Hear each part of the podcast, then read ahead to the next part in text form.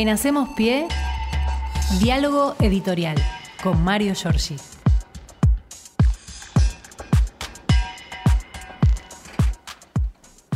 Buen día Mario, ¿cómo te va? ¿Qué tal? ¿Qué tal amigos, compañeros? Este, es un país tropical, ¿no? Sí. Este, por lo menos esta región, a esta altura del partido, ¿cuánto, cuánto de máxima para hoy? 25 aproximadamente. Por eso, Sí, tenemos este, en- una situación de tropicalismo Sí.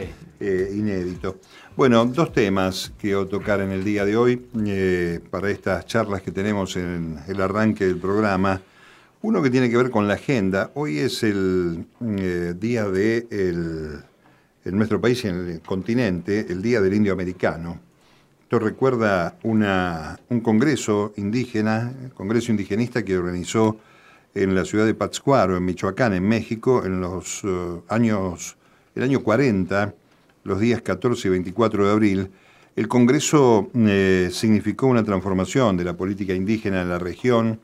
México, recordemos, Andrés Manuel López Obrador le ha pedido a España que haga una, exprese una disculpa por el daño causado hace más de cinco siglos en este territorio. Y bueno, a partir de esa fecha, eh, de aquel año 40, quedó consagrado como Día del Indio Americano. ¿Por qué vengo con esto? No, solemos nosotros meternos con las efemérides, porque estamos hablando de actualidad, y la actualidad nos lleva a algo que está sucediendo desde las 8 de la mañana de hoy a la ciudad de Resistencia, en la provincia del Chaco, porque 98 años después, a casi un siglo, comienza el juicio por la masacre de Napalpí, que es este, algo que ocurrió en el año 1924, el 19 de junio, de julio, perdón, eh, donde el Chaco todavía no era provincia, era territorio nacional, eh, se produjo la matanza de cientos de personas de pueblos originarios Cuom y Moqueit a manos de la policía chaqueña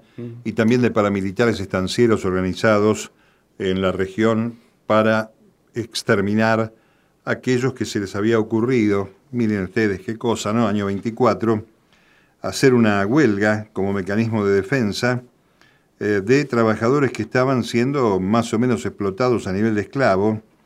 Eh, hay este, miembros de esas eh, comunidades que mm, este, obviamente trabajaban en la zona productora de algodón y este, los hacían trabajar en las estancias, en, los rancheríos, en, condiciones, insisto, de esclavitud.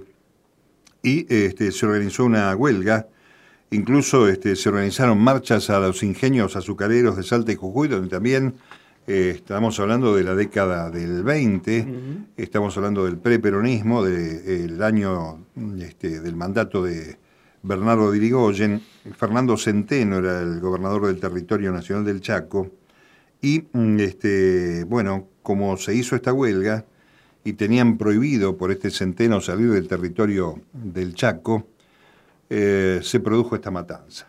La policía y este, algo que este, parece que desde el punto de vista ideológico, no de lo fáctico, todavía se sostiene, ¿no?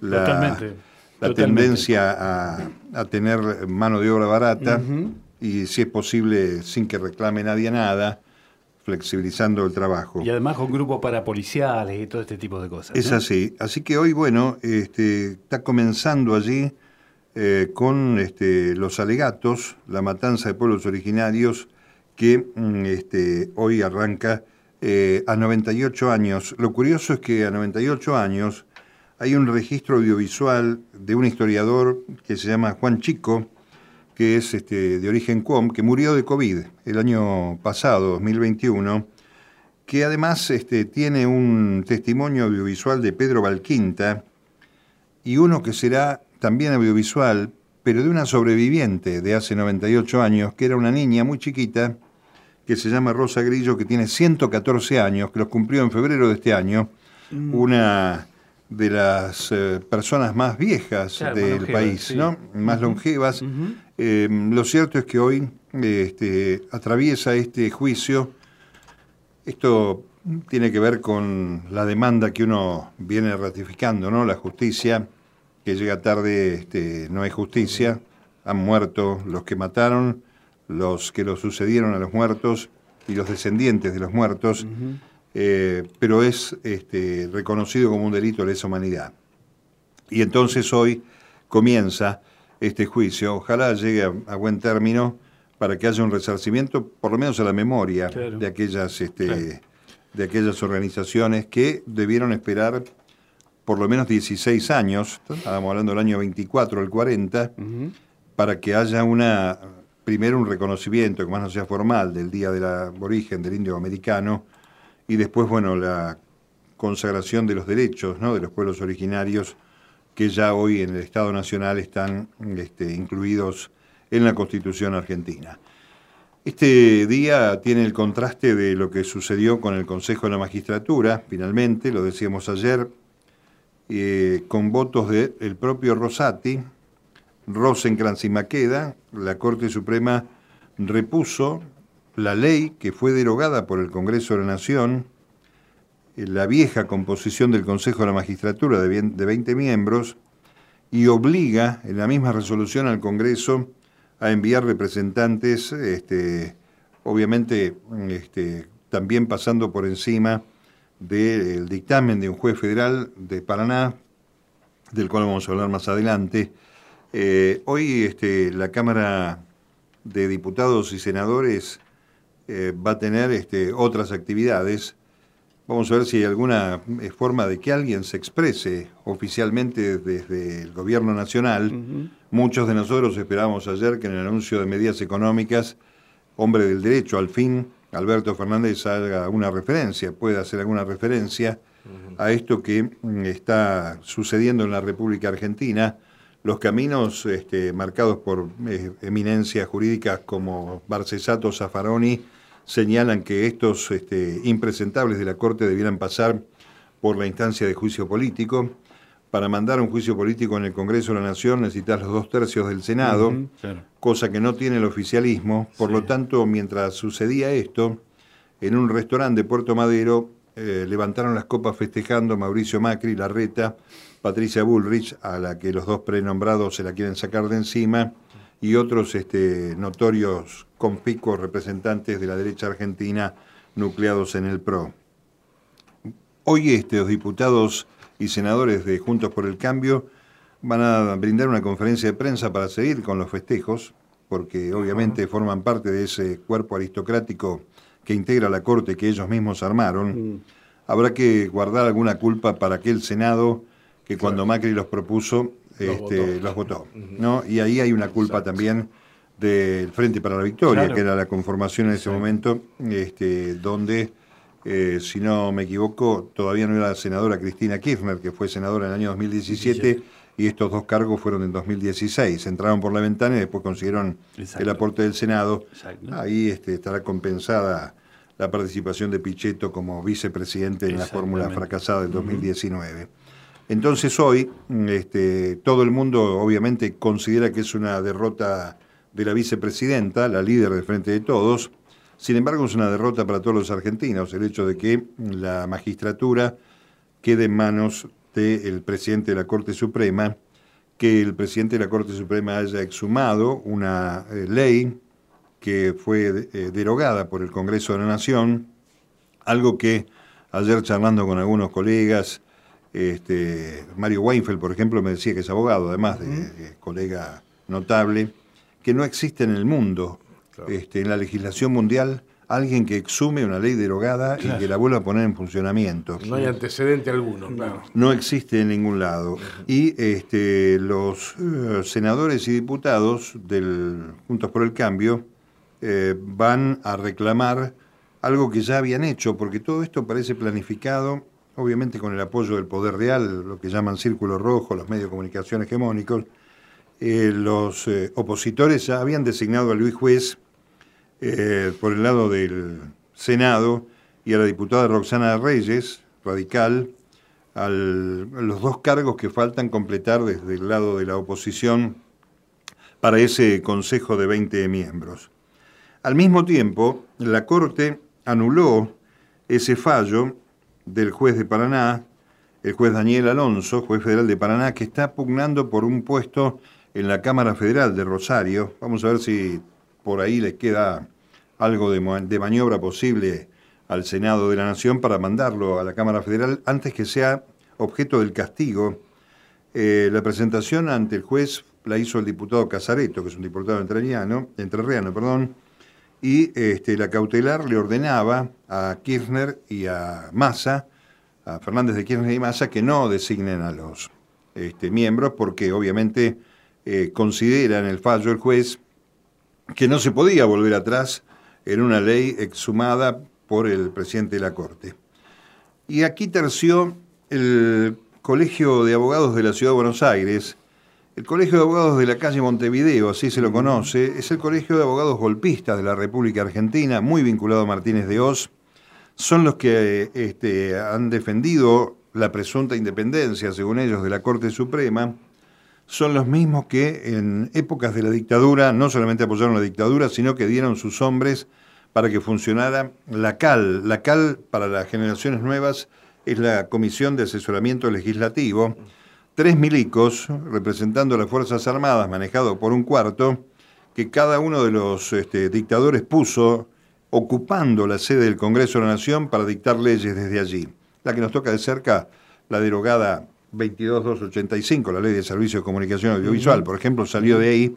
Y los este, abogados, estos señores que tienen estudios jurídicos con este, familias de nombres patricios, eh, son los que mm, trabajaron mucho en los formatos para perseguir y por supuesto también para bendecir las acciones reprochables de la tortura, desaparición de personas. Ese colegio de abogados presentó ante el Consejo de la Magistratura, que preside Rosati, un pedido de destitución del juez Alonso, acusado ante la Corte Suprema, que preside Rosati, para que este, lo sancione al juez entonces deberá decidir la Corte Suprema, que preside Rosati, la suerte que va a correr eh, Alonso. Dicho así, con alguna ironía, aunque parezca una humorada, hemos dado la suma del poder a cuatro personas, saquémoslo a Lorenzetti, que votó en contra de este regreso a vieja norma, pero la verdad estamos ante un suceso inédito en la historia de la República Argentina, en la democracia.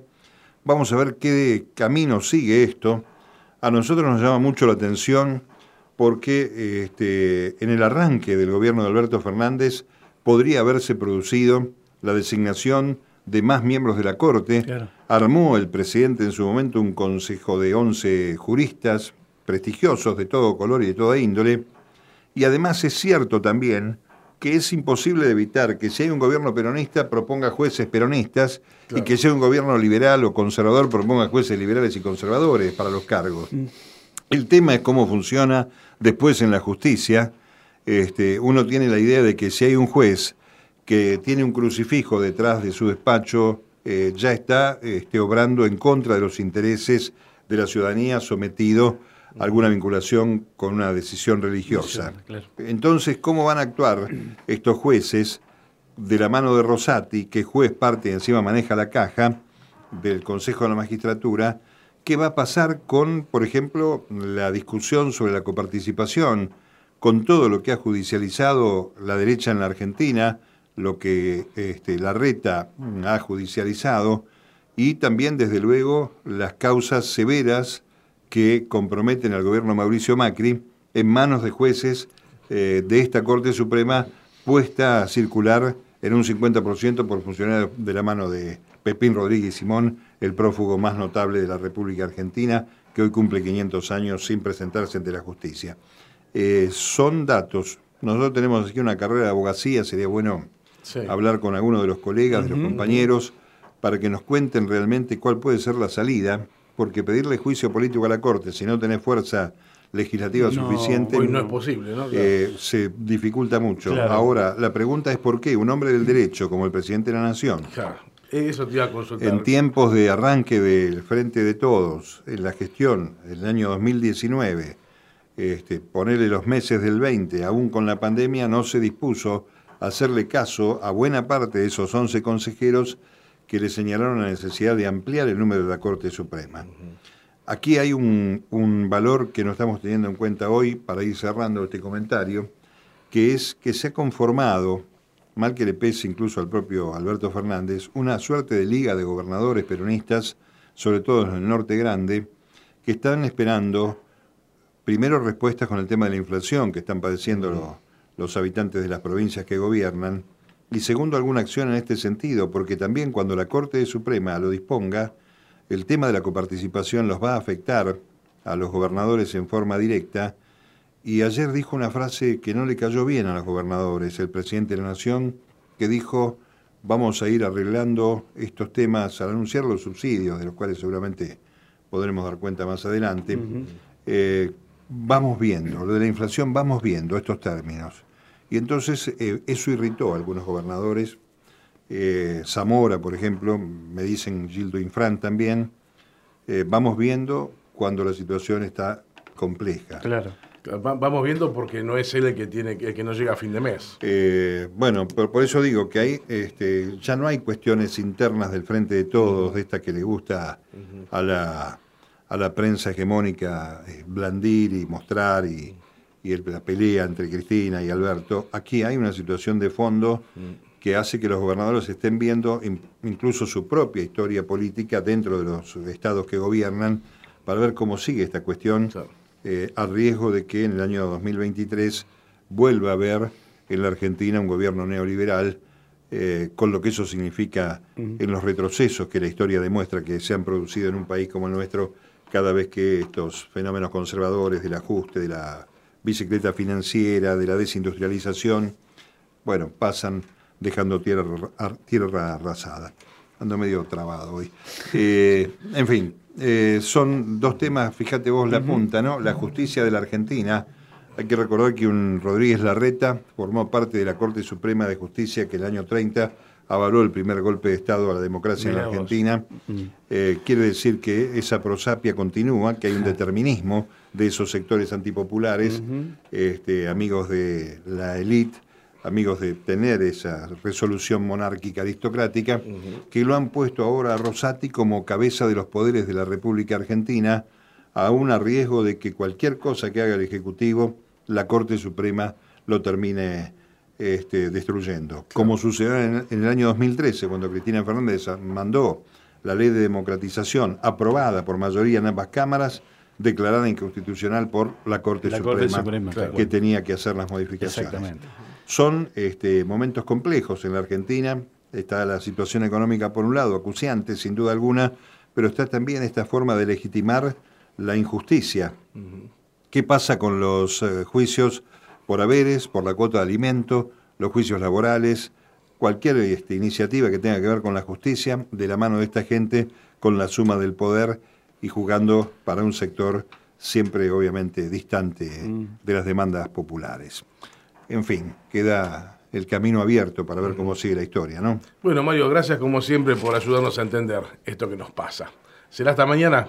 Hasta mañana. Hasta mañana. En Hacemos Pie, diálogo editorial con Mario Giorgi.